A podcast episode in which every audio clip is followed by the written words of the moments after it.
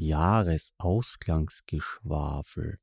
Folge 33 des Solospieletreffs. Stellt sich nur die Frage, weihnachtliche Musik oder Geschwafelmusik?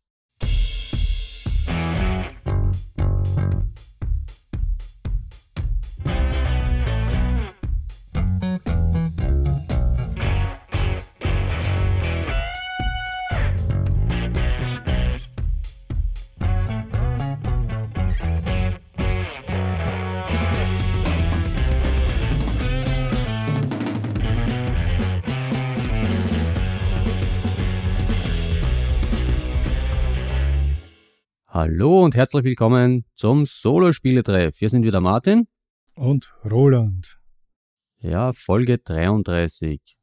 Der Jahresausklang. Lang, lang ist her, dass wir hier zusammengesessen sind. Leider viel zu lange. Die Gründe besprechen wir dann gleich. Schauen wir zurück auf die letzte Folge, auch wenn sie schon sehr lang her ist. So lange doch nicht.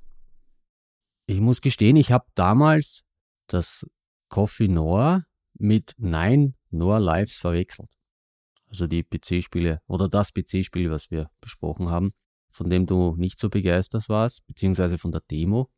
Ich habe über Coffee Noir gesprochen, richtig. Nein Noir Lives sagt man null, Komma nix. Ja, das sind so schöne Tierchen. Aber zurück zu Coffee Noir. Ich habe da eine Bewertung auf GOG gefunden, dass die Demo nur ein langweiliges Tutorial ist und nicht das Spiel widerspiegelt entspricht in etwa zu 98 Prozent meiner Einschätzung. Oder meine Hoffnung, weil vom Hocker gerissen hat mich ja die Demo nicht. Ja, vielleicht ist mal irgendwann im Angebot, also nicht die Demo. Die ist im Angebot. Ja, die ist das Ganze ja im Angebot. Aber da wir hier schon bei Good Old Games sind, was gibt es Neues? Heute am Tag der Aufnahme ist Beyond the Edge of Guard von Watch the Toast bei GOG und bei Steam erschienen. Ein Point-and-Click-Adventure der alten Schule, schöne Pixelgrafik. Ja, und man spielt den Rehbock Finn, also das musste ich haben. Ich habe damals beim Kickstarter mitgemacht und heute ist es erschienen. Frage meinerseits, was ist eigentlich ein Point-and-Click-Adventure neuer Schule? Ja, dann musst du dir vorstellen, da hast du noch unten. Ach so, du meinst die Kontextleiste. Ja, also da gibt es noch, so wie bei den alten LucasArts Adventures, die Leiste unten wie nehmen, geben und dergleichen, sprechen, was weiß ich, benutzen und oben das Bild. Und heutzutage hast du das ja eigentlich nicht mehr. Da hast du da nur, ich glaube, meistens einen Rechtsklick oder du klickst mit der rechten Maus die Symbole durch. Aber die Leiste gibt es eigentlich nicht mehr. Deshalb alte Schule.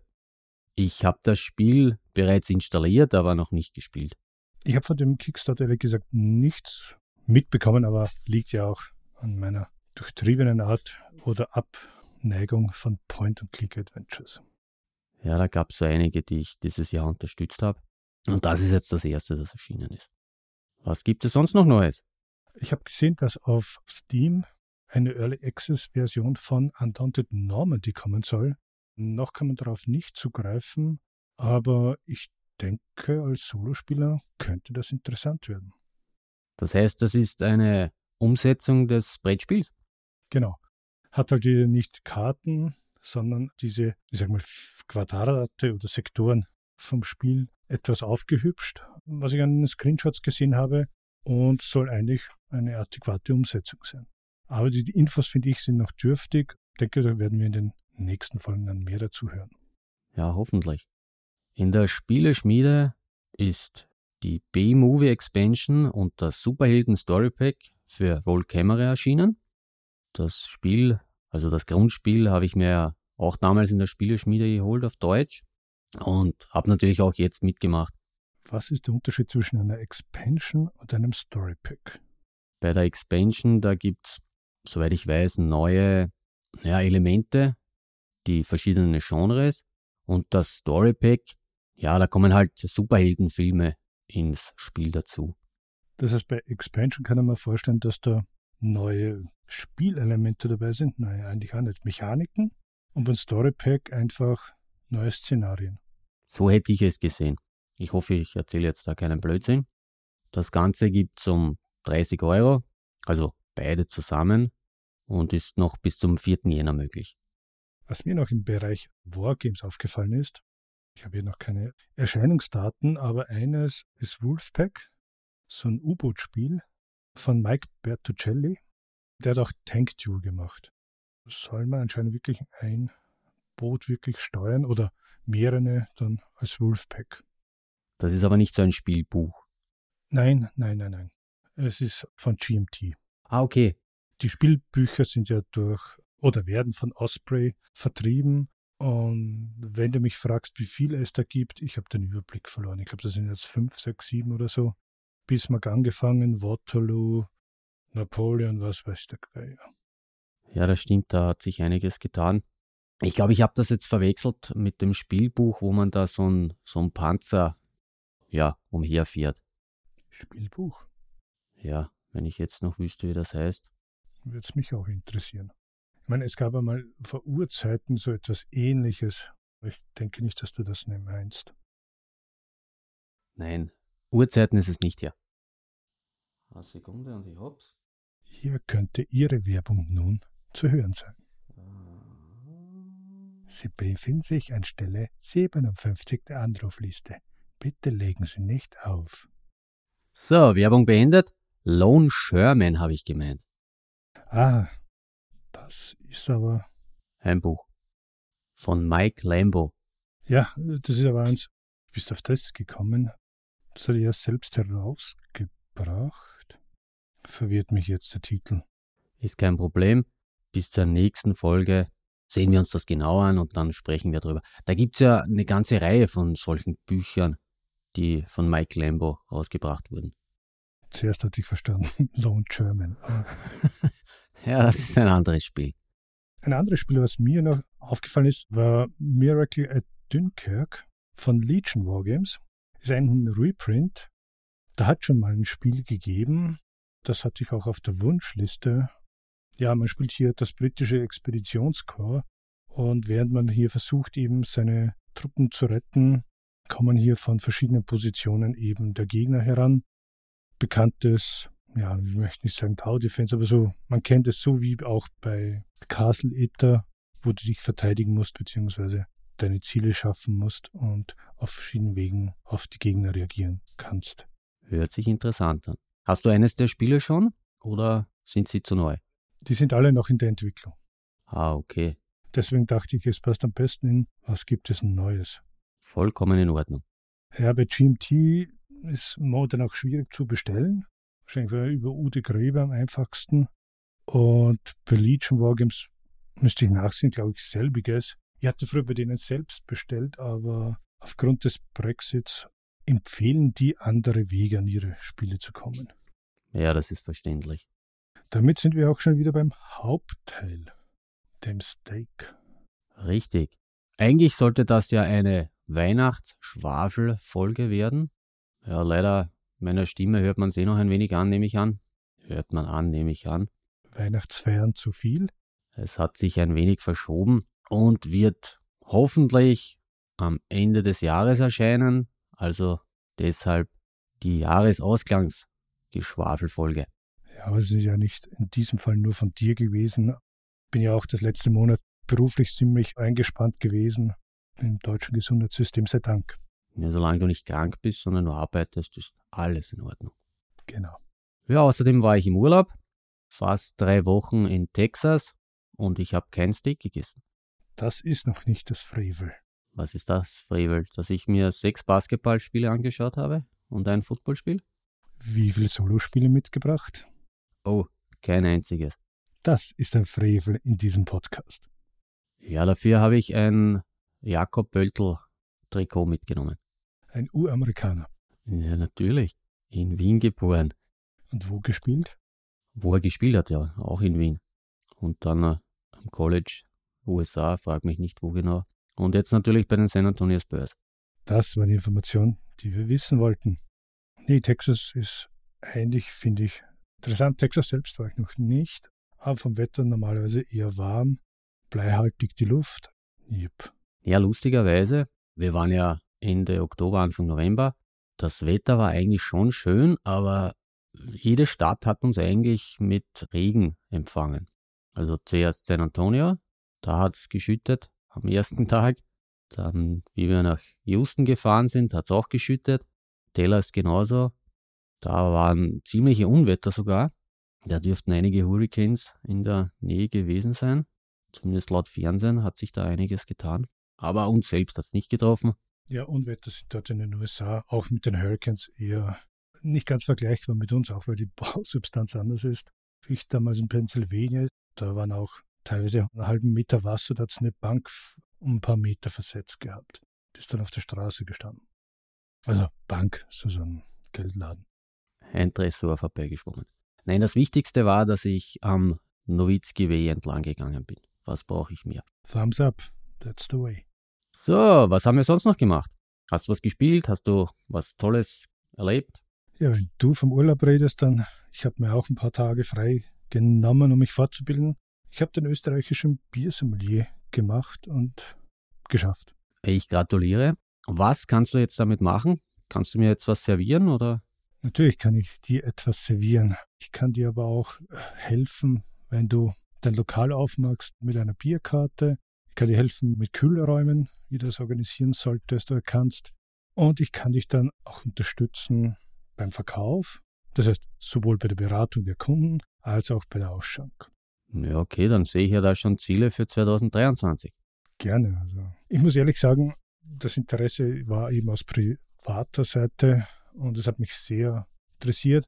Ich war natürlich dann etwas überrascht, dass hier eben Technik auch dabei ist und nicht nur dieses bekannte Food Pairing, aber ich kann es nur jedem empfehlen, der sich dafür interessiert. Wirklich sehr informativ. Also jeder, der gerne einen trinkt, der kann sich da anmelden. Ja, das ist eben der Unterschied. Es geht ja eigentlich hier ums Genussmittel und wirklich, wie du sagst, ein bisschen etwas trinkt. Also nicht das 8-Liter-Fässchen auszuleeren, sondern den schönen edlen Tropfen zu genießen und der passend zum Moment. Das heißt, du warst dann komplett überrascht, dass es nicht nur um Fässer ging, sondern dass du wirklich was lernen musstest. Nein, Scherz. Nein. Aber ich kann, ja, Fässerkunde ist auch dabei. Nein, aber es ändert sich dann schon. Also, was weiß ich, wenn ich hier eben mit einem Freund, der mit mir den Kurs gemacht hat, zum Beispiel etwas verkostet oder sowas, dann teilen wir uns so ein 0,33. Da geht es eben nicht um die Quantität.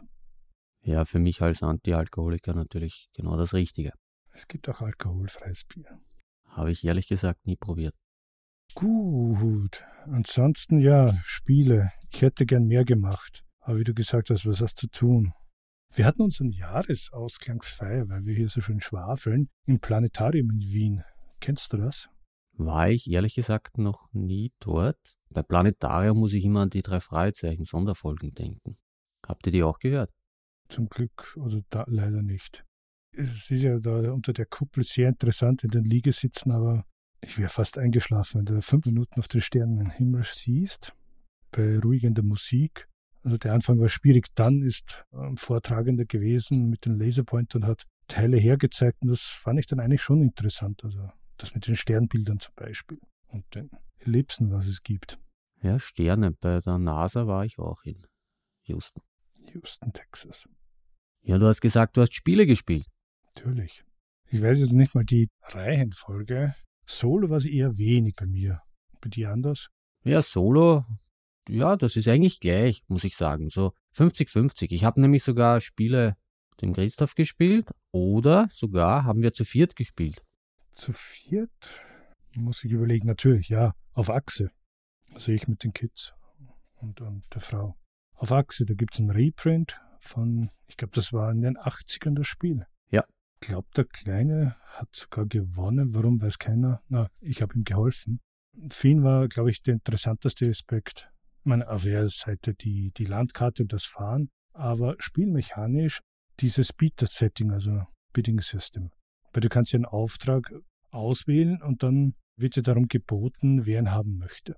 Ja, wenn man das will. Genau. War eine schöne Lernübung. Ja, es gibt ja die einfachen Regeln, wo man sich das spart auch. Ach, wer nimmt denn einfache Regeln? Ja, ich bin immer auf einfach. Ja, dann werfe ich auch ein paar Spiele raus. Ich sagte, wir haben zu viert gespielt und zwar Familiar Tales, den oder einen quasi Nachfolger von Mouse und Mystic, zumindest von denselben Machern. Es gibt da zwar keine Mäuse, aber auch nette Tierchen. Wir haben das gespielt meine beiden Söhne und unsere Mutter. Da hast du auch eine App und auch so ein Buch, wo du eine Geschichte erlebst.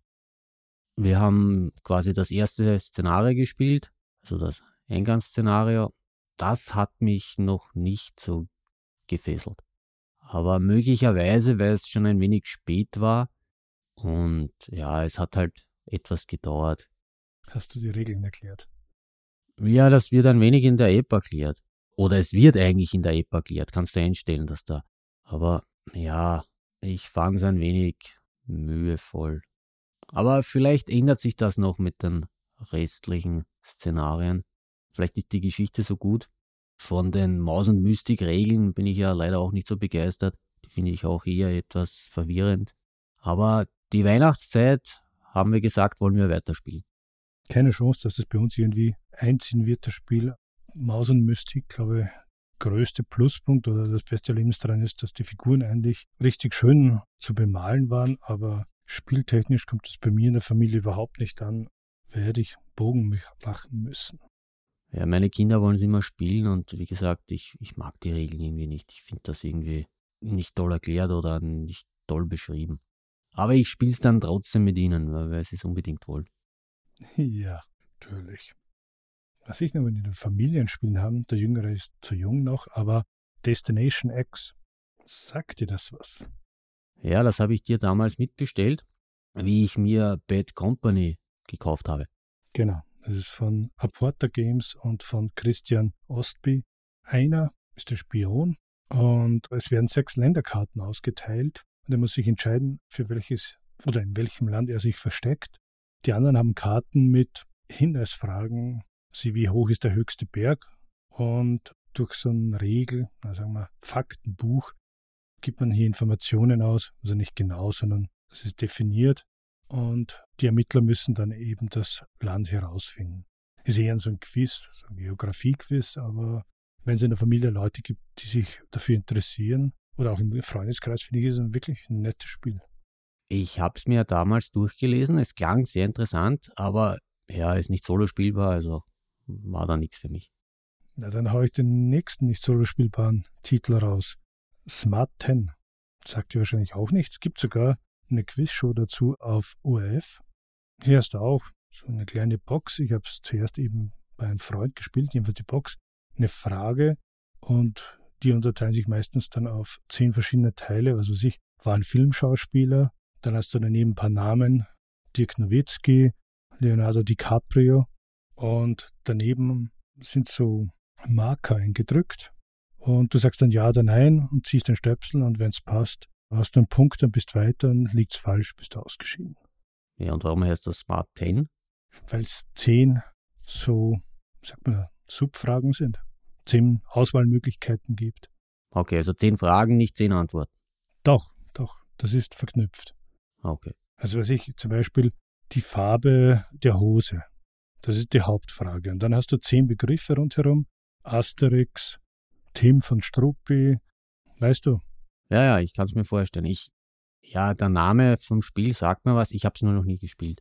Gibt es die normale Version, die Familienversion, wo ich sagen muss, die Familienversion ab 8. Finde es schon sehr sportlich ab 8. Ja, ich glaube, das ist das bekannte österreichische Spiel der letzten Jahre, oder? Genau. Und ich Banause habe es noch nicht gespielt. Bin aber kein Partyspieler. Ja, warum ich es mir eigentlich dann gekauft habe, war eine Empfehlung von einem Freund. Und wir waren essen und er hat das mitgenommen, eben zum Esstisch. Und da passt es eigentlich, während du wartest. Du kannst ja irgendwie plauschen oder so nebenbei auch dieses Spiel zocken. Es passt in eine Manteltasche. Ich weiß nicht, wie es bei dir ist, aber bei mir mit den Kindern ist es oft so, dass wir Trumpfkarten oder so mithaben und die spielen. Und da dachte ich, das wäre mal eine Abwechslung dazu. Ja, das sicher. Aber wenn du sagst klein, da kann ich dir Mini Rook anbieten. So ein kleiner Dungeon Crawler. Haben wir zu zweit gespielt. Da hast du so Karten, die den Dungeon bilden und du musst da zu einem Endgegner, der rechts unten in der Ecke ist, beziehungsweise dreimal und dann hast du den Dungeon durchquert. Und wir haben es natürlich nicht geschafft. Es war schon ja, nicht so einfach, aber hat Spaß gemacht. Der Gegner rechts in der Ecke. Ein anderes Spiel, wieder nicht solo, zu zweit gespielt, Sabaton. Ich glaube, das Spiel heißt aber mit dem Untertitel Anna's History Through Time.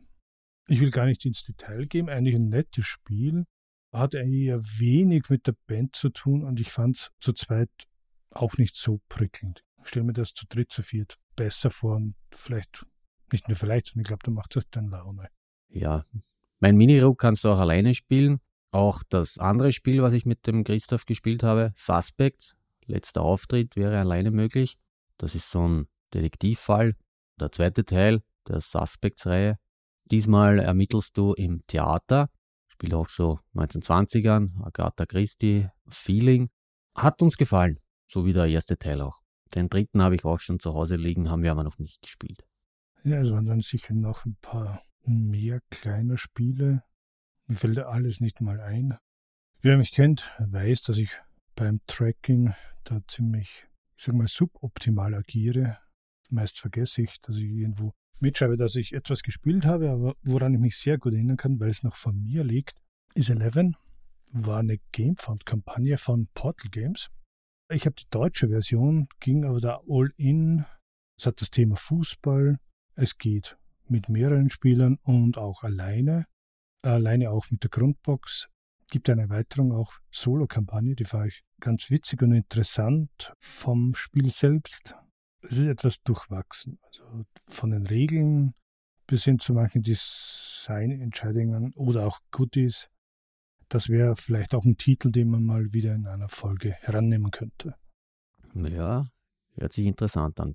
Passend zur gerade beendeten WM. Genau. Dabei fällt mir jetzt ein, was ich eben noch bei Was gibt es Neues sagen wollte, ist eine andere Gamefound-Kampagne von Portal Games, nämlich Robinson Crusoe Deluxe Edition, hat sich wieder verschoben und da ist jetzt März 23 angeplant. Wann sollte die ursprünglich kommen? März. Also ursprünglich. Ja, genau. März 22. Ah, okay. Etwas traurig, aber ja, was soll man tun? Das kommt aber dann Deutsch auch gleich, oder? Das kommt auch auf Deutsch, ja. Schlagen mich, aber ich glaube, da ist Pegasus an Bord. Ja. Aber auch Eleven gab es mit einer deutschen Übersetzung. Also ich habe die deutsche Version, muss aber gestehen, da sind Fehler dabei und teilweise hadere ich mit dem mit der Beschreibung. Das ist ja fast so wie eben bei Robinson Crusoe. Also ah. der Spieler und dann denkst du, was ist der Spieler? Fußballspieler, du als Spieler, und wenn du das dritte Mal die Beschreibung durchsiehst, dann merkst du ganz am Anfang den kleinen Absatz. Wenn es komplett in Caps geschrieben ist, dann wird der Spieler, also die Person gemeint und sonst ist es der Spieler des Fußballs. Na, herrlich. Warum? Da denken wir, da kann man ja irgendwie andere Begriffe verwenden, ohne dass man da dreimal nachdenken muss. Naja. Aber du kannst du nur Vereinsmannschaften nehmen. Also, weil ich gesagt habe, wem Nationalmannschaften kannst du nicht spielen. Ho, ho, ho. Das weiß ich jetzt gar nicht. Im Grundspiel nur Vereine. Es gibt vier Vereine oder fünf und da wählst du einen aus, den du eben gut platzieren möchtest. Suchst dir eine Liga aus, in der du startest, dritte, zweite, erste. Und je nachdem gibt es auch einen unterschiedlichen Gegnerpool. Dritte Liga ist halt das einfachste, weil die leichtesten Gegner. Ich tue mir bis heute noch dabei schwer. Das sind aber alles fiktive Mannschaften, oder? Und Spieler. Das sind fiktive Mannschaften, ja.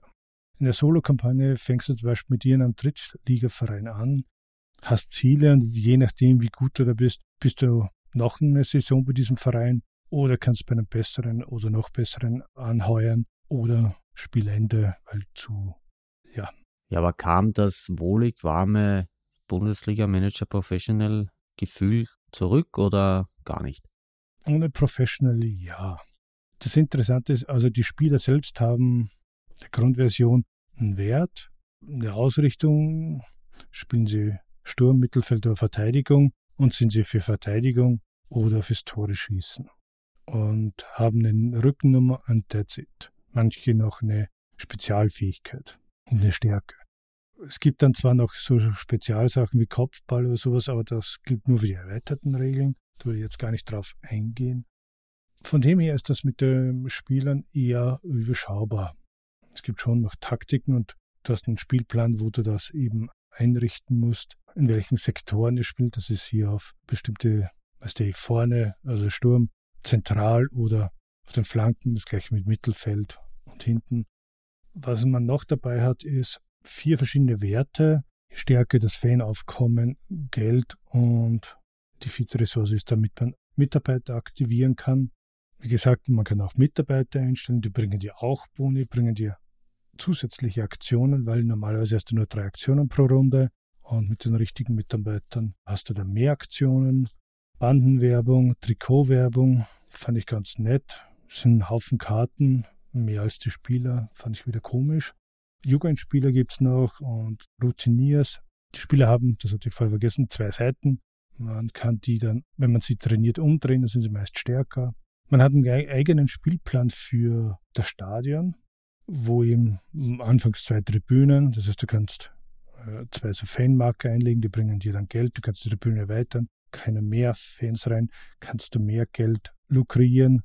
Bandenwerbung eben kannst du auch erweitern. Du kannst noch anbauen, was weiß ich, extra Fitnessraum oder Fanshop, um hier Bonis zu erhalten von dem her bietet es schon einiges. Und auch, wie ich gerade sagte, drei verschiedene Pläne nur pro Spieler. Also der Platzbedarf im Game ist enorm. Kommt Fußballfeeling auf? Ja, so neben der WM, ja. Aber ich glaube, man könnte das auf Eishockey genauso münzen oder Basketball oder Baseball. Ja, mit weniger Spieler am Feld. In der Gamefound-Kampagne hat man hier so einen Filz aufgezogen, wo man die Karten, oder man legt ja nicht die Karten direkt drauf, sondern neben das Spielbrett und hat dann Trikots, das sind so Holzmiepel, was eben wie ein Leibel aussehen, die du dann auf diesen Filz platzierst. Ich denke mir, das ist ein bisschen too much. Ja. Also ist dabei so eine kleine Würfelbox, die wie in ein Stadion geformt ist. Keine Ahnung, was ich damit machen soll. Das ist meine, meine normale Würfeltower lieber. Oder eine Startspielermarke gibt es eine riesen Pfeife, und für irgendwas noch einen billig wirkenden Pokal. Und man denkt, das ist, also das Geld hätte man anders verwenden können. Vier Karten extra. Ja, ich glaube, das ist ein Riesenproblem bei solchen Crowdfunding-Sachen, dass dann je mehr Geld zusammenkommt, dann kommen irgendwelche Ziele oder irgendwelche Sachen, die dazukommen, so wie diese tollen Sachen, die du uns da gerade aufgezählt hast, wo man sich denkt, wozu? Wer braucht den Blödsinn? Ich wollte nicht Blödsinn sein, aber es ist definitiv so. Was man mit einem 15 Meter hohen, billigen Plastikpokal. Ja, das war wieder so ein, quasi so ein, na, wie heißt es? Stretch Goal. Genau, so ein Stretch Goal. Wer braucht es? Na, da finde ich es, ja, es ist schwierig. Aber für mich wieder ein Grund mehr, dass ich da oft lieber die Verlage direkt unterstütze und dort das Spiel dann kaufe und man denke, das sollte ja doch insgesamt Hand und Fuß haben. Weil das Problem auch oft bei den Stretch Goals ist, du kriegst eine Extra-Box. Was tun wir in einer Extra-Box? Dann habe ich hier die riesen reguläre Schachtel und dann habe ich irgendwie eine Extra-Box in einem irgendeinem komischen Format in Natur gehalten. Ja, das ist wieder das andere. Einerseits ist es ja gut, wenn man denkt, ja, wer weiß, ob das Spiel jemals sonst umgesetzt worden wäre. Natürlich, ja. Aber andererseits, ja, so Sachen braucht man nicht. Dann lieber das einfache Spiel und vielleicht noch irgendwelche Zusatzerweiterungen, aber nicht jeden Schwachsinn, was man dann eh nicht verwendet. Aber das ist wieder Ranzen auf hohem Niveau. Irgendwie ja, aber irgendwie, wie du sagst, gehen wir zum nächsten Punkt. Aber ich kenne einige Bäcker, die solche Sachen dann einfach in die Tonne kloppen. Und da denke ich mir, das ist Ressourcenverschwendung für nichts. Ja, total. Ja, ein Spiel, das mich so ziemlich zur Verzweiflung gebracht hat oder noch immer bringt. Nebel über Carcassonne. Das ist ja der neueste Carcassonne-Ableger, beziehungsweise auch solo spielbar. Genau. Oder kooperativ. Ich habe es eigentlich nur alleine gespielt, wollte keiner mit mir spielen. Das Ganze ist in sechs verschiedene Szenarien aufgeteilt. Das heißt, bei jedem Szenario kommen dann neue Elemente hinzu. Also worum geht's? Da gibt es auch Nebel halt über Carcassonne und es gibt Geister, die man auf diese Nebelplättchen legen muss. Und grob gesagt, 15 Geister hat man und wenn die 15 Geister aus sind, dann hat man sofort verloren. Und bei diesen Friedhöfen, die dann im zweiten Szenario hinzukommen, muss man immer auf einen offenen Friedhof, das heißt, wo kein Plättchen oben, unten, links oder rechts liegt, so einen Geist drauflegen, extra noch zu den anderen. Ja, das hat mich so ziemlich zur Verzweiflung gebracht. Am Anfang, ganz am Anfang, habe ich sogar noch falsch gespielt, weil ich habe da auf jeden Friedhof, der noch offen war, einen Geist draufgelegt. Man muss aber nur auf einen legen. Ja, nach 14 Partien habe ich es dann endlich geschafft. Also 14 Partien beim zweiten Szenario, die geforderten 75 Punkte zu schaffen. Das ist aber ein, Szenario, das mit den Geistern, das ist nicht allgemeingültig, oder? Oh ja, die Geister sind bei, bei allen. Du liegst bei allen. Ah, deswegen Nebel, okay. Genau, beim Nebel über Carcassonne ist es ja. Beim ersten hast du halt noch nicht die Friedhöfe und die Burgen. Die Burgen sind so wie die Klöster beim normalen Carcassonne. Das heißt, du bekommst dafür rundum, wenn das zu ist, für jedes, wo so ein Nebel drauf ist, kriegst du zwei Punkte. Ja, es ist wirklich sehr knackig, wirklich sehr schwer. Und ja, natürlich sehr glückslastig. Wenn die Plättchen so kommen, dass ich zum Beispiel keine Friedhöfe ziehe, habe ich da natürlich auch wieder Glück. Aber vielleicht spielen wir mal eine Runde. Wie sehr ist die Ähnlichkeit oder die Unterschiedlichkeit zum normalen Carcassonne? Ja, das sind die Geister. Und, dass du natürlich miteinander spielst. Das heißt, du musst da natürlich schauen, dass du mehrere Figuren zum Beispiel auf eine Stadt dann bekommst, weil du weißt ja, du darfst ja auf verbundene Felder, darf nur eine Farbe natürlich stehen, aber wenn ich das vorher so aufteile und dann die Stadt verbinde, dann kriege ich natürlich für jede Farbe kann ich die Punkte zählen und das ist bei dem Spiel natürlich sehr wichtig. Okay, verstehe ich. Ohne den schaffst du es auf keinen Fall, denn das Spiel ist auch aus, wenn, wenn die Plättchen vorbei sind. Na, wenn du alle Plättchen gelegt hast und du schaffst nicht die geforderten Punkte, dann hast du natürlich auch verloren. Dann gib mir bitte die Möglichkeit, meine Frage zu präzisieren.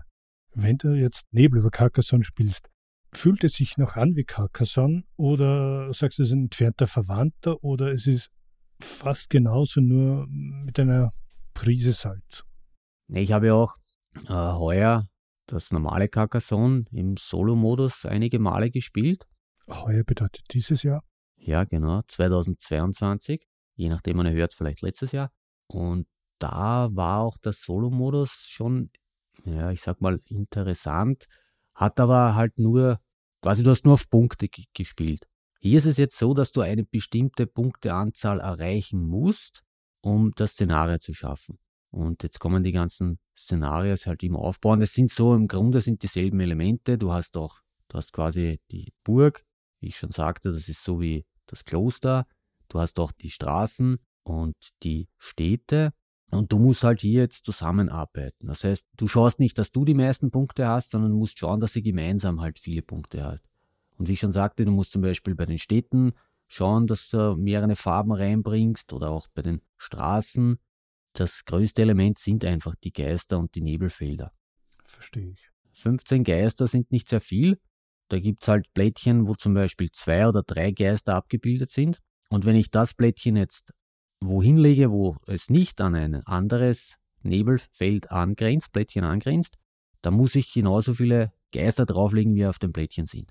Wenn ich es anlege, ein weniger. Klingt logisch. Da muss man schon ziemlich nachdenken. Ne? Weil du auch einerseits musst du schauen, wenn du nämlich so legst, dass die Nebelfelder dann geschlossen sind, das ist auch möglich, dann kannst du die Geister wieder alle zurücknehmen. Wenn du es offen lässt, kannst du anstatt einer Wertung bis zu drei Geister von einem Feld wegnehmen. Ja, das heißt, es gibt eigentlich ein Puzzle-Element mehr, als das ursprüngliche Carcassonne in sich hatte. Hm, denke ich schon, auf alle Fälle, ja. Ich meine, von der Zielsetzung her gefällt mir so etwas eigentlich immer sehr gut. Also ich bin schon immer auch der Kampagnenspieler gewesen, egal PC oder Brett oder Solo, wo man eben nicht auf einen Highscore, sondern auf den Szenariowechsel hinarbeitet. Ja, das mag ich auch mehr. Also einfach nur auf Punkte spielen bei jetzt dem normalen Carcassonne Solo-Modus.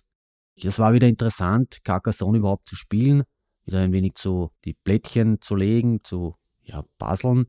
Aber bei Nebel über Carcassonne, wo ich da jetzt die Szenarien habe und so viele Punkte schaffen muss, spricht mich mehr an. Gibt es eigentlich auch noch die Meeples? Ja, die Figuren sind diesmal welche, die so eine Laterne tragen. Ja, wie so einen alten schottischen Krimi. Ja, aber sogar in Farbe, nicht schwarz-weiß. Oh Lord, ich höre den Hund.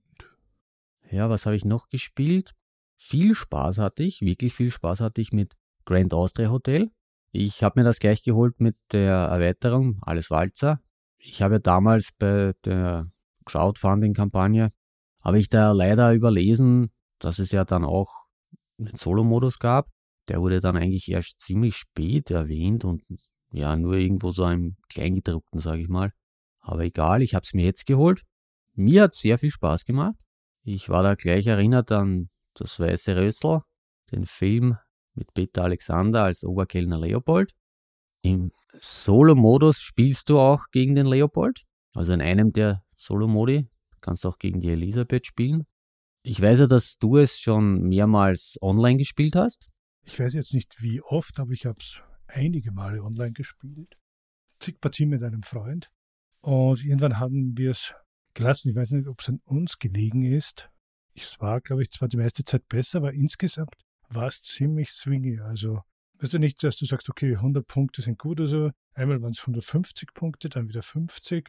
Mir hat da irgendwie die Konstanz gefehlt. Aber vielleicht ist das so bei dem Spiel. Und wir haben es dann ähnlich gelassen und sind dann zu Anak gewechselt. Ah, okay, na, Anak mag ich auch sehr. Habe ich leider jetzt auch schon lange nicht mehr gespielt. Aber ich habe jetzt nur das Grundspiel solo gespielt. Es gibt ja da ja die Erweiterungen noch und den zweiten Solo-Modus, den mit Elisabeth, den habe ich noch gar nicht gespielt. Ich habe jetzt nur mal mehrmals, also einige Male, hat mir wirklich sehr viel Spaß gemacht, das Grundspiel gespielt und ich hatte immer so um die, ja, 120 Punkte ungefähr. Wie gesagt, mir ist nur aufgefallen, dass wirklich oft die Punkte unterschiedlich waren. Solo-Modus habe ich leider oder Gott sei Dank keine Erfahrung. Ja, der ist jetzt erst bei der Erweiterung hinzugekommen. Aber du fragst mich wegen GAH, ähm, was ich jetzt wieder ein paar Mal probiert habe, vorhin hatte ich es nicht erwähnt, ist Pandemie. Ich habe ja die Uralt-Version sowohl mit der Familie gespielt, als auch online mit Fremden, aber hauptsächlich mit einem Freund. Und ich glaube, den Standardmodus hatten wir jetzt beim siebten Versuch erst geschafft. Also keine Ahnung, als würde die Spielmechanik extra hassen. Ich überlege gerade, das haben wir aber auch schon mal gespielt, oder? Lang, lange sehr. Das hatten wir früher oft gespielt. Da hatten wir noch keine Kinder. Die gute alte Zeit. Ich finde, es macht nur immer so viel Spaß, wenn man eine gute Coop-Truppe hat. Ich bin ja gespannt. Jetzt kann ich es ja sagen, weil wenn die Folge rauskommt, ist Weihnachten vorbei. Die Kinder bekommen ja das Star Wars Pandemic. Meines Wissens gleiche Prinzip. Ja, ja, natürlich. Darum bin ich gespannt darauf. Star Wars Universum werden wir sicher zu dritt spielen, vielleicht auch sogar zu viert. Was ich jetzt eben bei der Star Wars Version nicht weiß, ist, ob die Rollen auch eins zu eins umgesetzt wurden, denn die machen einiges aus. Vor allem, je weniger Spieler du hast.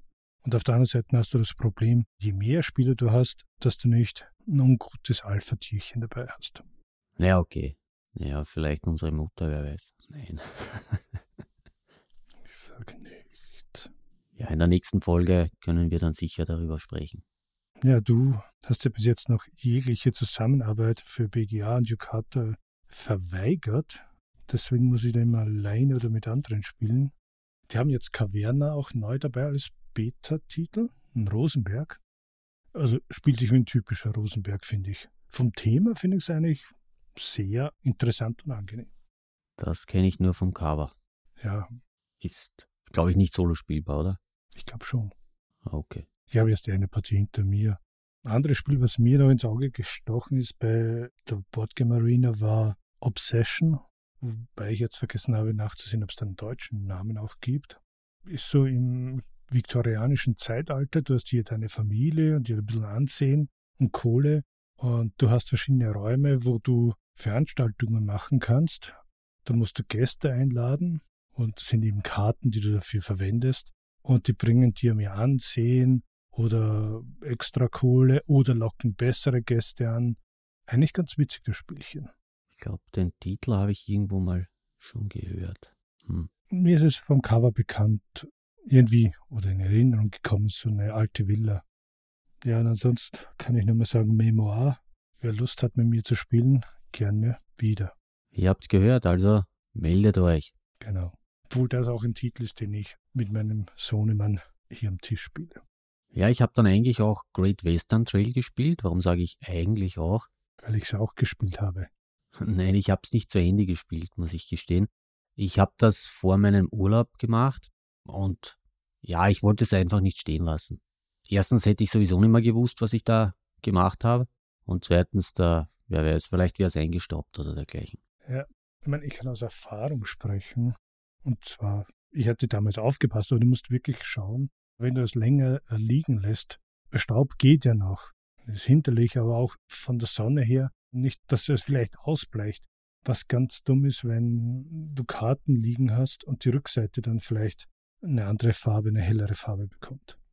Ja, das schaut nicht gut aus. Da habe ich eigentlich die Vorhänge hier zu in meinem Spielezimmer. Das ist gut.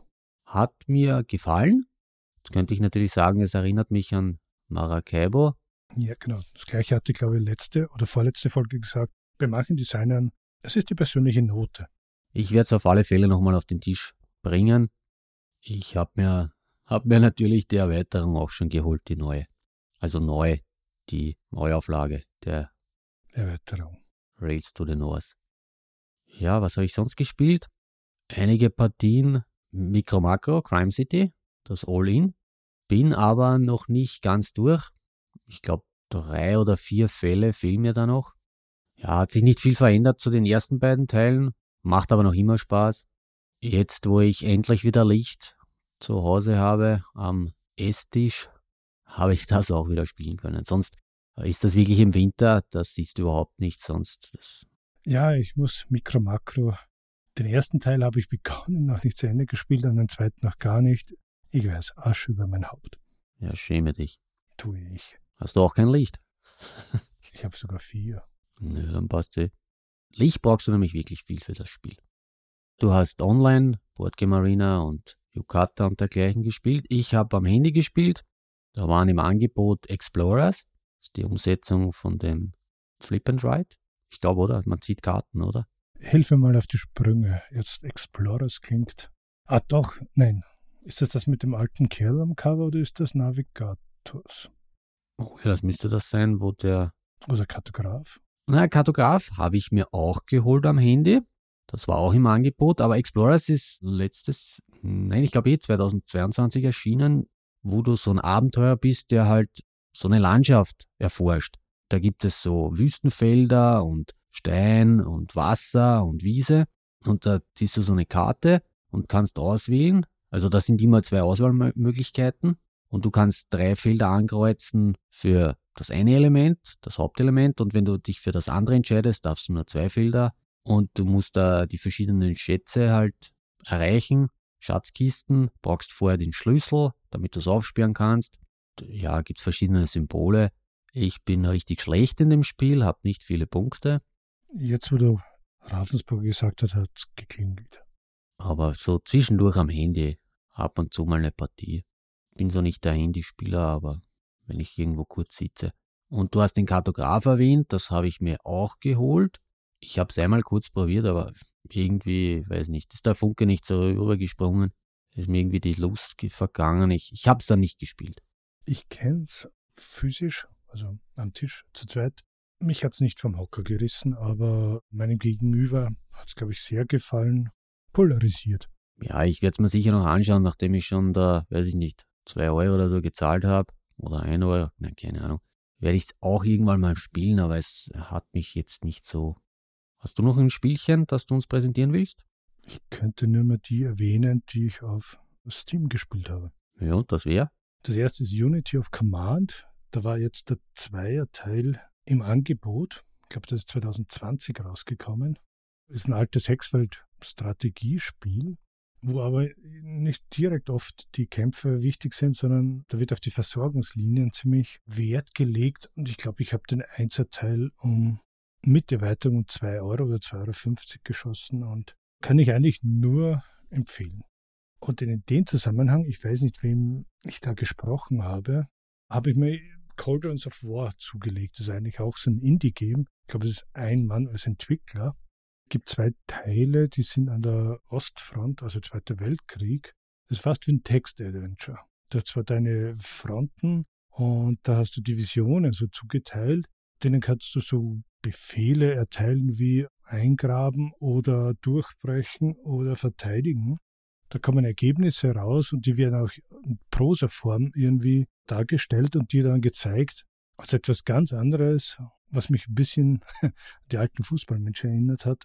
Schlechter Vergleich, aber ein ganz anderes Gefühl als so ein direktes Counterspiel, egal ob PC oder Board, wo du würfelst. Ich glaube, im Hintergrund wird natürlich dasselbe passieren, aber du bist ein bisschen so ein Fog of War. Ich nehme an, dir sagt das nichts. Nein, ich finde ja so ein-Mann-Spiele eigentlich sehr interessant. Das vorher erwähnte Beyond the Edge of Holzgard ist ja eigentlich auch sowas. Und da gibt es ja einige. Sehr faszinierend. Warum wann? Wie meinst du das jetzt? Ich meine, du schickst da Divisionen durch die Gegend, also ein Mann. Nein, Entwickler. Ach so, Entschuldige, ja. Da bin ich bei dir. Er hat auch etwas anderes. Eines ist, geht über China oder so. Ich glaube, da gibt es jeden dritten Tag ein Update. Also der ist da sehr dahinter und auch selbst ein Thema interessiert. Und wie ich das Ganze jetzt aufgeschrieben hatte, dachte ich mir, ich sollte wieder mal Close Combat spielen. Kennst du das? Ja, natürlich. Das, das hat deswegen bei mir komischen Verknüpfung mit Weihnachten, weil das ist, glaube ich, warte mal, 25 Jahre her. Da war ich mit meiner Frau in Wien. Das war der Christkindlmarkt und so. Und da waren wir in der Marie-Hilfer-Straße im Software-Dschungel. Den gibt es auch schon lange nicht mehr. Genau, und da gab es eine Box, die letzte, mit Close Combat 1 bis 3. Und die habe ich mir als Weihnachtsgeschenk gekauft und habe am 23. und 24. in der Früh gespielt. Ja, damals war das noch ein ganz anderes Gefühl. Da, wenn du in einen Shop gekommen bist, wo die Spiele waren, die du wolltest, oder so viele Spiele, die du dann gar nicht wirklich kanntest. Heutzutage brauchst du nur online schauen und du kannst dir alles besorgen, was du willst. Ist richtig. Obwohl ich noch immer der Meinung bin, dass es kommt am Verkäufer an. Ich meine, das hatten wir früher auch. Du kannst ins Geschäft gehen und nachsehen, aber wenn der Verkäufer versucht, Ani im Predator zu spielen, unkenntlich mit, äh, mit dem Hintergrund zu verschmelzen, hilft dir das auch nicht weiter. Ja, okay. Und ich denke mir, wir kennen alle so Geschäfte in Deutschland und auch in Österreich, wenn ich erwähne Planetari oder auch die Leute von Siren Games. Da bekommst du schon ein anderes Gefühl, wenn du ins Geschäft gehst und die können dir auch was dazu erzählen. Und das hatte ich auch in Amerika erlebt und auch in Deutschland schon. Das hilft natürlich. Da möchtest du ja auch nicht direkt online bestellen oder vielleicht telefonierst du mit den Leuten, aber das ist ja verkaufsfördernd, oder? Ja, das, das war ich ganz woanders. Hab vergessen, worum es ging. Oder ich. Ah. Du hast es erwähnt, dass du das Software-Dschungel kennst. Nein, weil du sagtest, dass sich die verstecken. Ich war ja immer so dumm, wenn ich früher in einen Mediamarkt oder Saturn gekommen bin. Bei uns gab es ja nicht, da war es irgendwo weiter weg. Da hatte ich irgendwie immer entweder ein rotes oder ein blaues äh, Shirt an. Sehr schlau. Du glaubst gar nicht, wie, wie viele Leute mich da angesprochen haben, wo das und das ist und oder das und das. Aber lustigerweise, ich konnte ihnen immer weiterhelfen. Es Wahrscheinlich war ich auch der Einzige, der dort stand. Ne? Also, liebe Zuhörer und Zuhörerinnen, wir haben hier das Vorbild von Sheldon Cooper gefunden.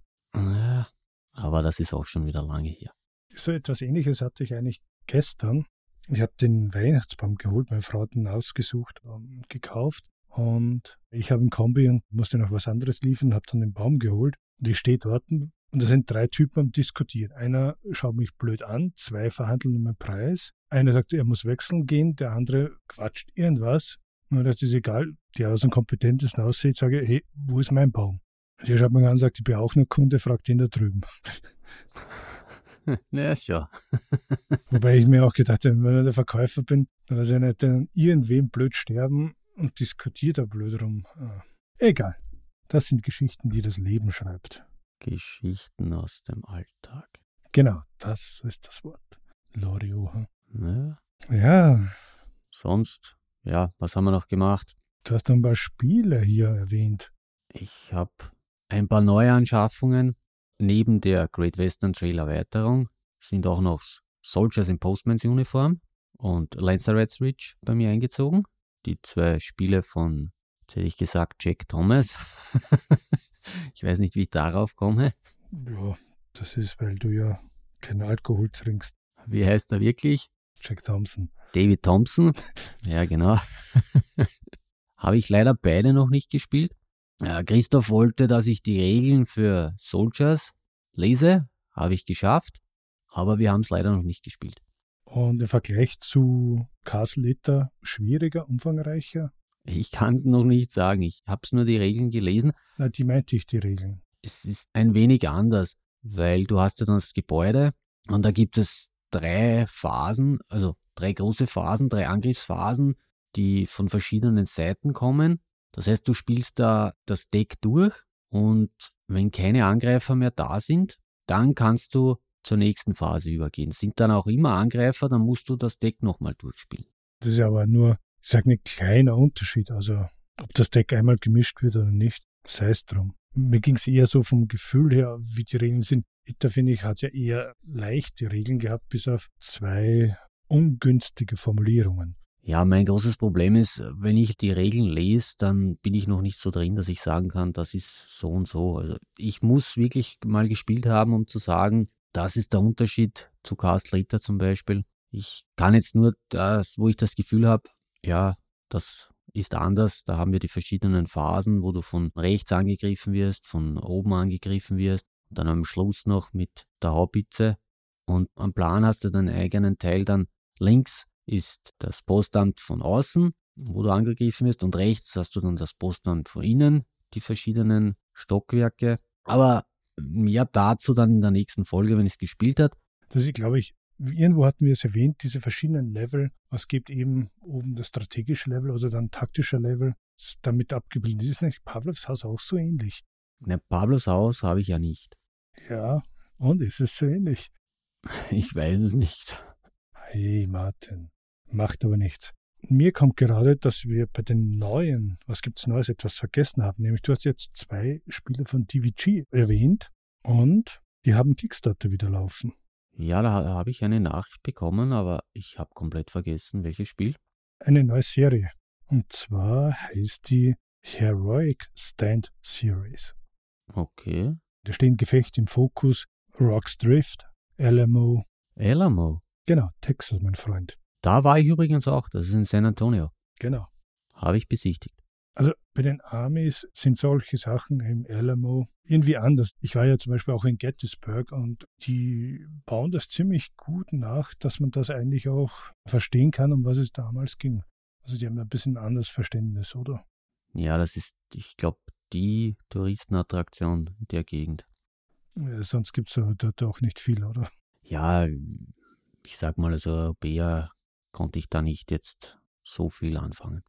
Ja, das ist das, glaube ich, was man oft unterschätzt. Also die Entfernungen, was es in den USA gibt.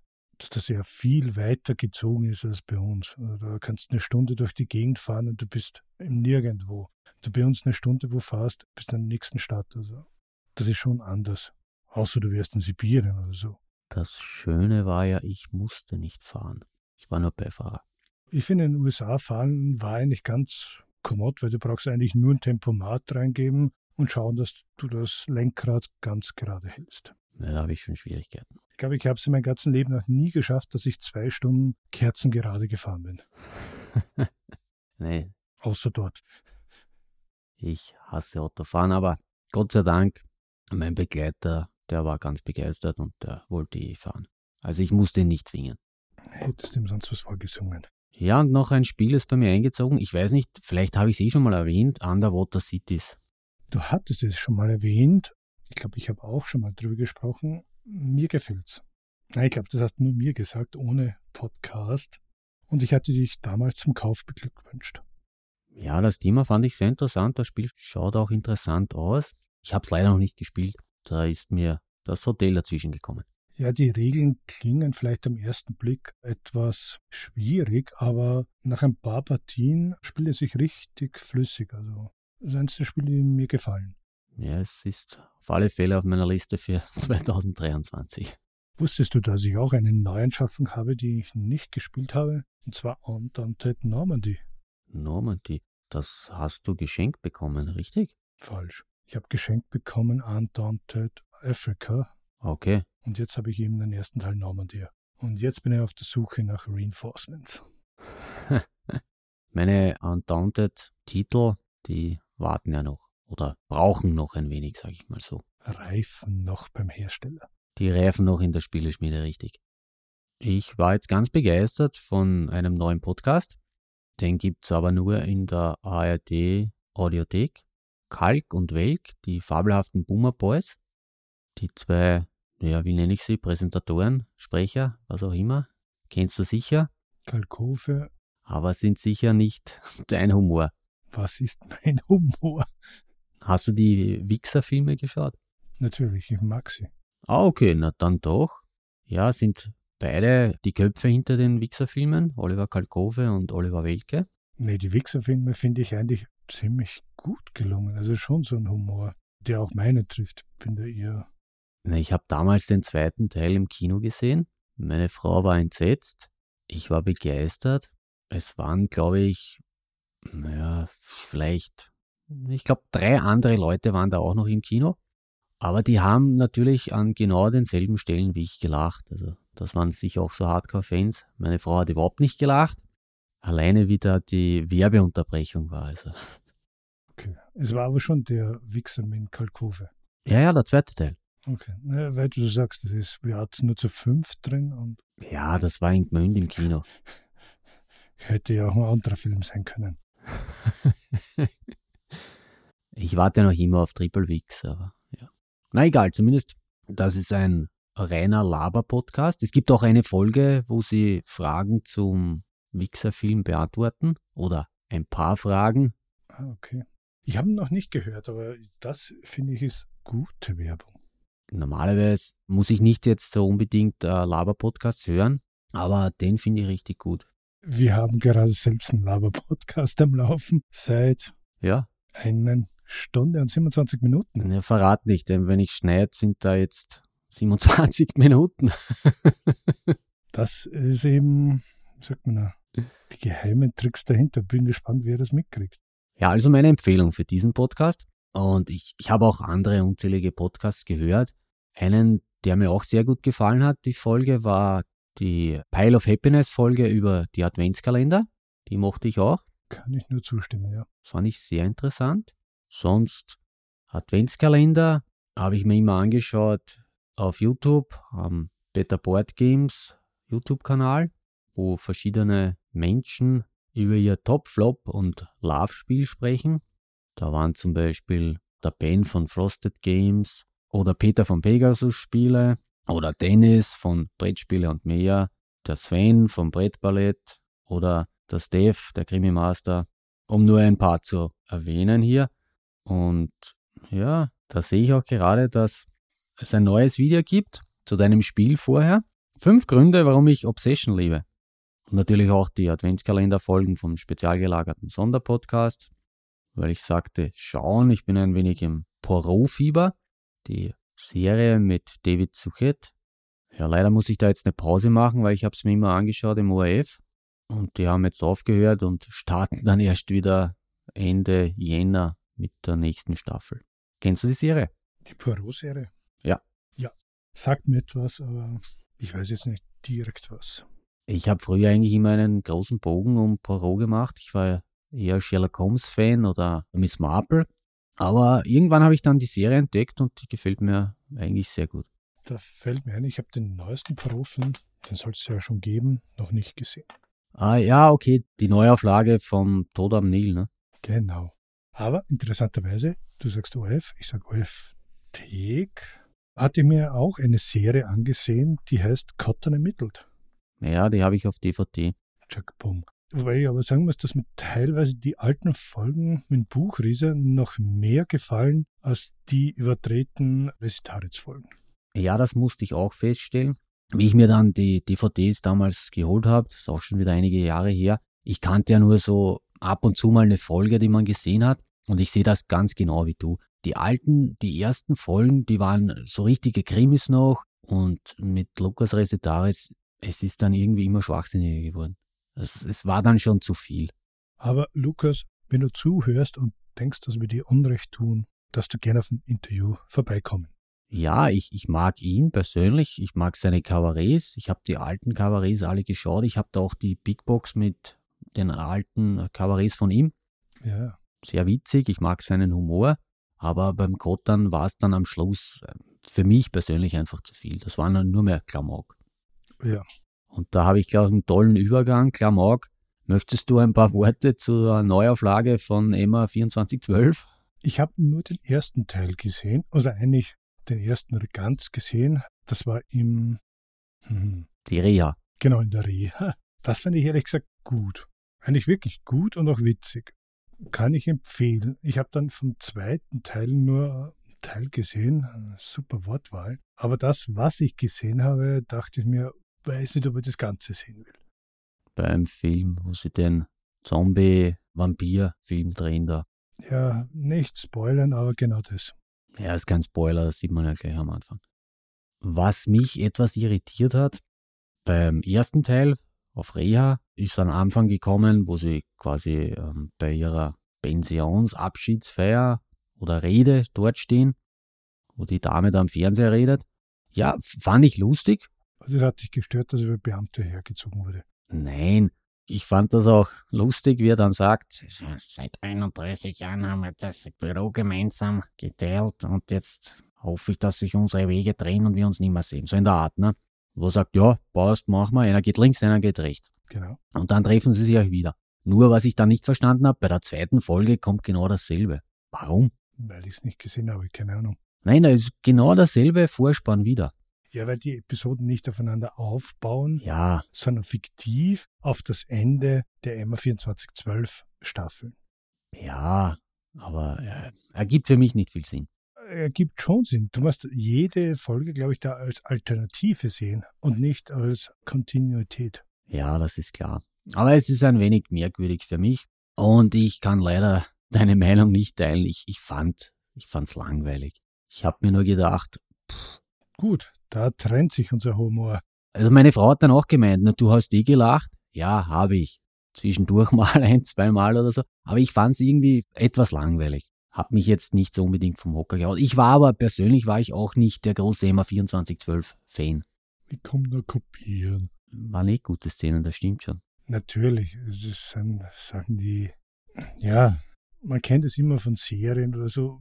Brauchen die wirklich eine Auflage oder wäre es besser gewesen, Schlüssel zu, wegwerfen und präsentieren unter der Glashaube? Ja. Aber wir leben momentan in diesen Revivals. Ich meine, du hast hier den Sunny Boy mit seinem Ferrari wieder.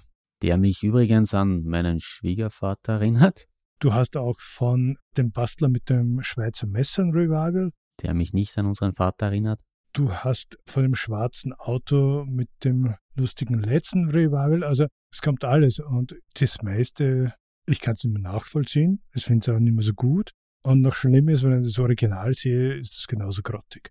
Und jetzt habe ich ganz erst verstanden, wovon du sprichst. Ich dachte zuerst, der Sunny Boy, du meinst den Weber, den Mike Weber.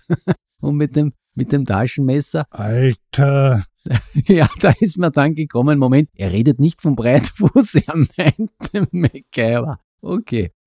Ich rede nicht von MacGyver, sondern Magnum. Ja, der erste, der Sunny Boy ist der Magnum, aber der mit Schweizer Messer ist der MacGyver. Jetzt habe ich es verstanden. Also, ich meine jetzt wirklich den Weber. Der erinnert mich, also. Ja, das Problem ist, ich meine, damals war Sunny Boy und jetzt 20 Jahre später ist klar, der Alfred Dorfe ist halt älter geworden. ja, das eh. Hilft dir nichts. Nein, aber ich habe Magnum geliebt. Wir haben da alle Staffeln durchgeschaut dann vor, weiß ich nicht, 10 Jahren, 15 Jahren wieder. Hat Spaß gemacht, war toll. Die neue Serie habe ich gar nicht geschaut. So wie du sagst, warum muss ich das Magnum nennen? Ne? Soll man was Neues draus machen, was Eigenes? Oder gibt es ja mehrere, ne? die E-Team-Filme zum Beispiel. Genau, selbiges. Wen will man damit erreichen? Die Jungen, die E-Team nicht kennen, denen ist eigentlich da wurscht, was da draufsteht. Und die Alten, die das E-Team kennen, die können damit nichts mehr anfangen. Das ist richtig. Es ist super, dass du jetzt uns als so alt dargestellt hast und jeder es weiß. Ja, was ist so? Und jetzt versuche ich das eben so genau in der gleichen Stimmlage wie der Herr Weber zu präsentieren. Ja, Mac. Ein anderes Problem, was ich mit den, mit den beiden Folgen hatte, war eine der Darstellerinnen, mit der kann ich überhaupt nichts anfangen. Das hat mich auch gleich abgeschreckt. Ich sage jetzt nicht, wer es war, aber Nachdem es nur zwei gab. sie ist ein, ein ordentlicher Proll. Gut, ding, ding. Gewinnspiel. Wer das errät, bekommt eine Autogrammkarte von Martin und mir. ja. Da lasse ich extra ein Foto machen von uns. Definitiv mit Autogramm und wir brauchen noch die Adresse. Ja. Ja, Kotter hatte mich aufgeregt, aber gestern einen Klassiker gesehen. Und ich weiß nicht warum, aber es hat mich auf einen Kickstarter erinnert, den wir erwähnt hatten. Ich dann aber am Anfang dabei, glaube ich, war oder war nur vorgemerkt, keine Ahnung, aber nicht mitgegangen bin. Und zwar geht es um John Carpenters. Das Ding. Nein, es war, na, wie heißt das? Die Klapperschlange, oder? Genau. Brechpunkt.le. Nee. Escape from LA. Genau. John Carpenter's Escape from LA. Ich finde, der Film macht noch immer Spaß, ist irgendwie falsch, aber Laune. Also, das ist so die meine Linie, so Oldschool 80er im O-Ton. Fand ich cool. Der Soundtrack, finde ich, ist auch extrem genial. Und interessanterweise spielte es davor einen anderen Weihnachtsklassiker, wo kein Mensch weiß warum, Die Hard. Auch in den 80ern. Ja, aber viel zu früh, ne? Das ist ja ein typischer Weihnachtsfilm. Naja, 22. Dezember, ich sag mal, das kann man schon hier einordnen. Ach so, ich dachte, das wäre noch früher gewesen. Nein, nein, wie, wie den sagt ja, gestern Klapperschlangen und davor Stirb langsam. Ah, okay. Ich habe aber auch zwei Klassiker aus den 80ern geschaut, beziehungsweise den Kindern nahegebracht. Die hatten auch ihren Spaß damit. Zurück in die Zukunft. Das war ja mein, mein Lieblingsfilm. Den dritten haben wir dann natürlich auch noch geschaut. Nein, haben wir noch nicht geschaut, aber wenn diese Folge rauskommt, haben wir ihn dann geschaut. Ich muss ehrlich gestehen, ich habe mit den Back to the Future Filmen, das war null mein Humor. Also mit denen fange ich ehrlich gesagt sehr wenig an. Ich habe den unzählige Male geschaut damals. Ich habe den aus dem Fernsehen aufgenommen und die Videokassette, die war schon komplett, also durchgenudelt. Genau. Dies, diesmal haben wir natürlich auf Blu-ray geschaut. Ich habe ihn ja dreimal. Meine Frau hat mich eh gefragt damals. Ich habe sie aber auch erklärt. Ne? Es kam zuerst die 3-DVD-Box. Mhm. Danach kam dann die 4-DVD-Box mit einer Bonus-DVD. Das ist ja logisch, die musste ich haben. Und dann kam ja die Blu-ray-Box, musste ich natürlich auch haben. Okay. Na, so bin ich nicht der Schachtelsammler. Aber wenn man Fan ist, ich kann es teilweise verstehen, aber auch teilweise nicht. Der einzige Unterschied bei mir ist dann wirklich, wenn ich es hundertmal gesehen habe, dass ich es mit einem Originalton ansehe, weil ich sowieso weiß, wie der Text geht. Und ich glaube, die anderen zwei Filme, außer den hier genannten, waren dann noch sogar, glaube ich, dieses Jahr ziemlich dasselbe. Hunt for Red October also Jagd auf Rote Oktober mit Sean Connery, das wir sogar als Gameboy-Spiel hatten. Naja, zweimal sogar. Und ein anderer Klassiker mit Red Heat. Wo ich früher immer gesagt habe, Red Heat. Wobei meine Frau gesagt hat, das ist seine beste Rolle von Schwarzenegger, weil, wenn du es O-Ton hörst, das mit seinem Akzent, das kommt wirklich hin, dass du den Russen abkommst. das ist aber gemein. Try it. Dazu passend eigentlich zum Hunt for Red October da spielt ja damals noch Alec Baldwin den Jack Ryan. Genau. Da ist jetzt übrigens auch die dritte Staffel der Amazon-Serie erschienen. Danke für den Tipp, denn ich habe die Serie noch nicht gesehen. Ich habe die dritte Staffel noch nicht gesehen. Ich fand die erste eigentlich ziemlich gut. Die habe ich nicht gesehen. Die zweite, ja. Und die dritte weiß ich noch nicht. Habe ich nicht gesehen. Und Filme auch noch. Jack Ryan Filme? Nee, die Serien. Also die Filme Puh, ähm, nächstes Thema. Ich habe damals den Schattenkrieg, also das Kartell, sogar im Kino gesehen. Weil mich Schattenkrieg jetzt irgendwie an Herr der Ringe erinnert. Ja, das Buch heißt so. Der Film heißt das Kartell. Ah, okay. Ja, aber weil du hier über Weihnachtsfilme redest. Kenne ich. Hast du irgendwas geplant? Weihnachten? Ein Weihnachtsritual, ein Brettspielritual oder dergleichen? Ja. Combat Mission Combat Mission, das ist wieder ein anderes Spiel. Das habe ich noch lange nicht gesehen. Na, Close Combat könnte ich spielen. Das wäre fast ein Ritual, aber sonst, nö, nicht wirklich. Überleben. Verschenkst du heuer? Beziehungsweise jetzt hast du heuer Spiele zu Weihnachten verschenkt? Habe ich Spiele verschenkt? Nein, nicht direkt. Na, ich habe ja eins schon erwähnt. Oh doch, eine Erweiterung zu einem Spiel, das ich heute erwähnt habe. Okay. Na, ich darf ja jetzt nicht spoilern, ne? Von mir aus. Nein, lass dich überraschen. Nee, also eigentlich wird heuer, oder war das Gros, das ich bis jetzt erhalten habe, oder weiß, dass ich erhalten werde, eher eben auf mein anderes Hobby auf den November zurückzuführen. Hast du mehrere Kisten Bier bekommen? Ich sagte schon vorhin, es geht nicht um die Quantität, sondern um die Qualität. Von meiner Frau bekomme ich und auch von einem Freund habe ich Gläsersets bekommen. Das zum Beispiel auch Thema. Es gibt verschiedene Gläserstile, je nach Bier. Also ob es ein Pilz ist oder ein Porter oder ein Kölsch. Dann nimmst du verschiedene Gläser. Und ein Freund hat mir auch, man kommt die Folge raus, dass ich nicht spoiler. Na egal, war so Kostproben, die man eben in besondere Brauereien oder von besonderen Brauereien kriegt, da geschenkt. Und ansonsten bin ich da nicht der große Geschenkgeber oder Empfänger. Wahrscheinlich irgendwo werden noch ein, zwei Flaschen Whisky auftauchen und yes. Bei dir anders? Ja, das eine Spiel hatte ich schon erwähnt. Star Wars Pandemic. Dann habe ich noch, ah, das verrate ich nicht. Und dann so eine Harry Potter Erweiterung für das, ich glaube, Kampf um Hogwarts heißt das, das Kartenspiel. Eine Harry Potter Erweiterung für Harry Potter? Das ist so ein Deckbuilding-Spiel, wo du auch gemeinsam spielst gegen die Bösewichte halt kämpfen musst. Ich bin jetzt meist eingefahren mit der Idee, meinen Kindern Brettspiele zu Weihnachten zu schenken. Die sind dann meist irgendwann im Februar gespielt worden. Deswegen halte ich mich hier eher zurück. ja, das Pandemic, das haben sie vorher gesehen. Also wie es neu erschienen ist, ich glaube zur Spielemesse, haben wir das halt gesehen irgendwo und da haben sie eigentlich Interesse bekundet. Und da dachte ich, da kann ich eigentlich nichts falsch machen. Mit Pandemie, glaube ich, kannst du überhaupt nichts falsch machen. Das Spielprinzip ist gut, genial, spielt sich super mit 1, 2, 3, 4, 5 Spielern. Die Legacy-Titel, das wäre vielleicht etwas. Das ist bei mir auf der Liste, wenn die Kinder älter sind. Das ist weltweit, glaube ich, ein Renner. Ja, ich bin mir noch ein wenig unsicher. Egal. Ich würde sagen, vom Weihnachtlichen können wir jetzt eigentlich zu unserem Jahresrückblick weiter marschieren, stapfen durch den Schnee. Wir sind jetzt bei zwei Stunden. Ah, eine Stunde vielleicht. Ja, was sind die meistgespielten Spiele 2022 bei dir? Keine Ahnung.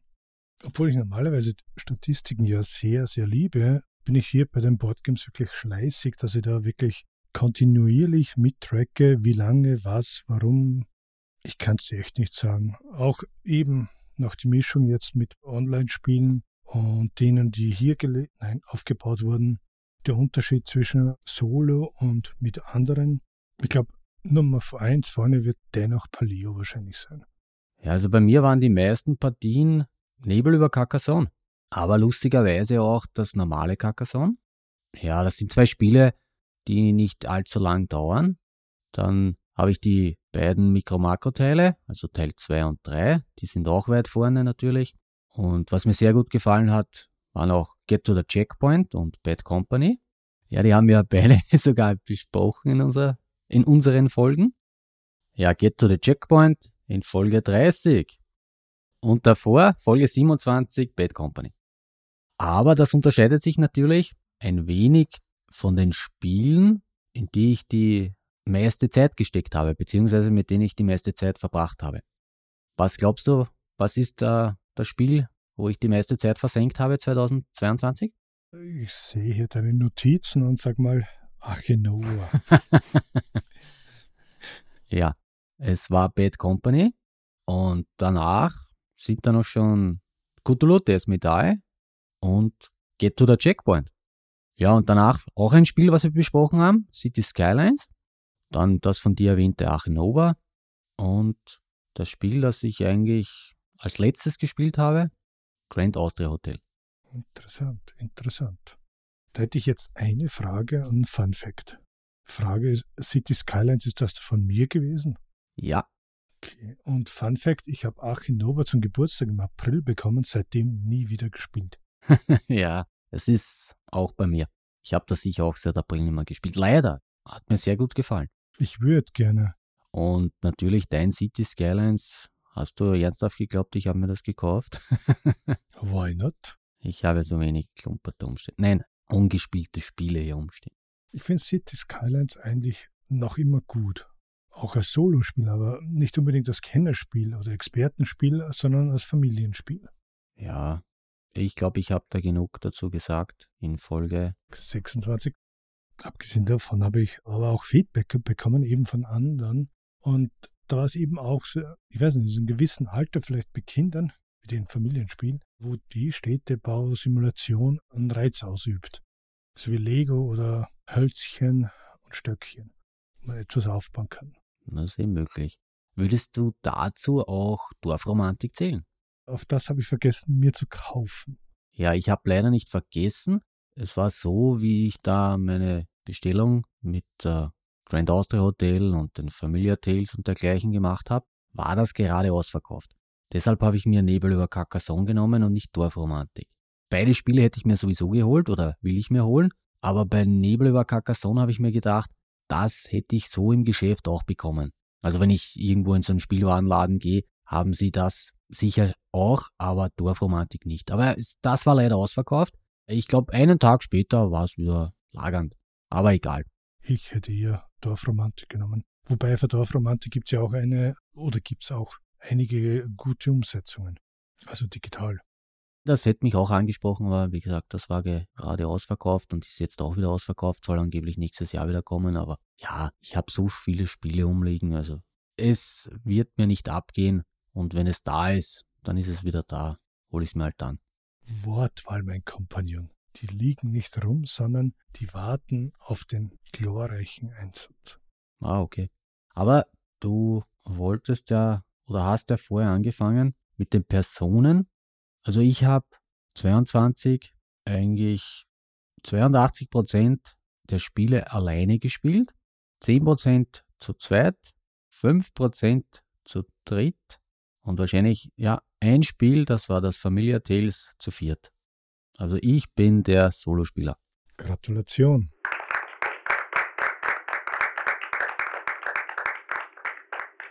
Ja, und an den Orten, weil ich gesagt habe, ich habe da jetzt, was eigentlich positiv ist, was sehr gut ist, das Spielezimmer, wo zwei so Regale stehen, riesige, oder drei mit Spielen, ein paar Spielchen, der riesige Tisch. Am meisten gespielt habe ich trotzdem bei mir zu Hause, 83 Prozent, 10 Prozent bei unseren Eltern und in diesem Zimmer habe ich genauso viel gespielt wie im Urlaub, 2 Prozent. Soll ich dir den Kosten-Nutzen-Faktor vorrechnen oder? Ich habe eh letztens zu meiner Frau gesagt, der Nutzen ist eigentlich der, dass ich die ganzen Spiele hier unterbringe. Es ist kein Spielezimmer, es ist ein, ein Abstellraum. Lagerzimmer. Ja, ein Lager. Ich habe da nämlich auch die Videokameras und die Mikrofone, Fotoapparate, äh, Lichter, das, das ist auch alles da. Und das Positive ist ja, es ist ja auch gleichzeitig mein Podcastzimmer. Ich brauche da nichts aufbauen. Ich habe da den Arm, den schwenke ich einfach vor, setze mich hin und kann sprechen. Wenn ich jetzt die 10 Minuten Revue passieren lasse, ist, du bietest ein Zimmer an, wo Leute auch schlafen dürfen, wo Spiele drin sind, aber auch ein Tisch, Kerzen, Kameras aufgebaut mit Mikrofonen und Lichtern. Ja, so interpretierst du das. Ich habe weder Kerzen und die Kameras sind nicht aufgebaut. aber der Rest stimmt, ja. Ich habe da ein Zimmerchen mit einem Bett, vielen Spielen, einen riesen Tisch, und benutze es viel zu wenig. Angst. Ja, du warst ja noch nicht da. Direkt nein. Naja, selbst unsere Mutter war schon hier. Tja, ich habe keine Einladung. Ja, die hat sich selbst eingeladen. Aber das macht nichts. Die hat da nur übernachtet.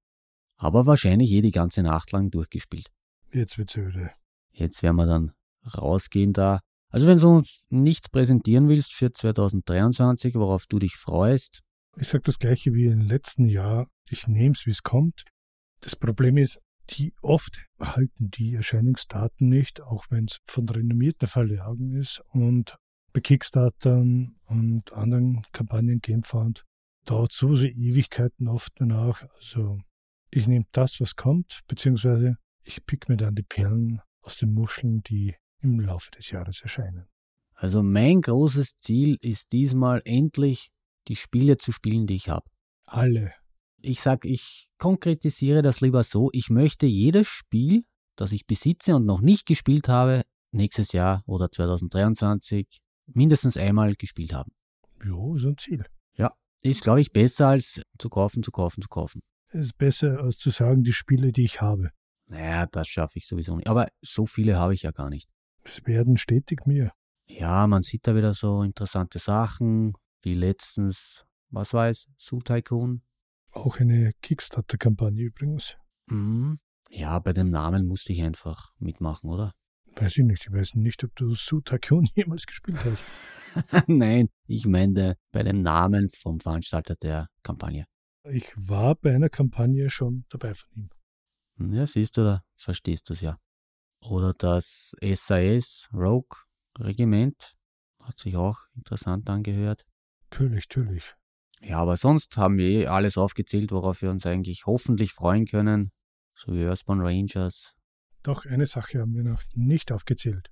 Ich freue mich wieder auf die Zuschriften und Anrufe und Meldungen unserer ZuhörerInnen, was sie darüber denken, ob sie auch mal ein paar Einsprecher machen möchten oder welche Themen wir hervorbringen sollen. Richtig. Was interessiert dich? Worüber sollen wir 2023 sprechen? Auf welche Spiele freust du dich? Was hast du gespielt im vergangenen Jahr? Schreib uns einfach. Und ob du bei Martin mit der Kamera spielen willst. Oder erzähl uns deine Eindrücke, deine Wünsche und schick es uns an podcast.solospieletreffer.at oder auf Twitter. At solospieletreffer.at. Oder einfach im Thread auf BoardgameGeek zum Solospieletreff. Oder auch direkt anschreiben, zum Beispiel bei Boardgame Arena oder Yukata. Ja, da kannst du eine Runde mit dem Roland spielen. Er lässt dich sogar gewinnen. Vielleicht. Immer. Okay. Außer es passiert mir ein Fehler. So, das war wieder mal eine nicht erholsam, sondern unterhaltsame Runde. Kreuz und quer durchs Jahr 2022, was wir gespielt haben und auch ein Revue. Ein kleiner Ausblick. Kleiner Ausblick, wie du sagst, aufs nächste Jahr. Wir sind dran. Wir hoffen, ihr seid auch noch dabei. Schönen Abend. Ja, ein schönes neues Jahr. Schöne Feiertage. Die besten Grüße. Bis zum nächsten Mal.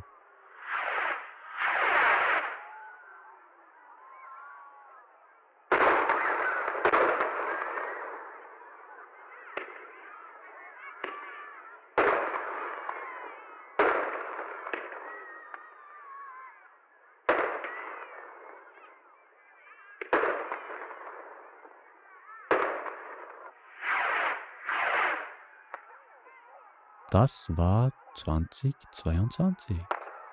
Wir hören uns wieder 2023. Gute Nacht.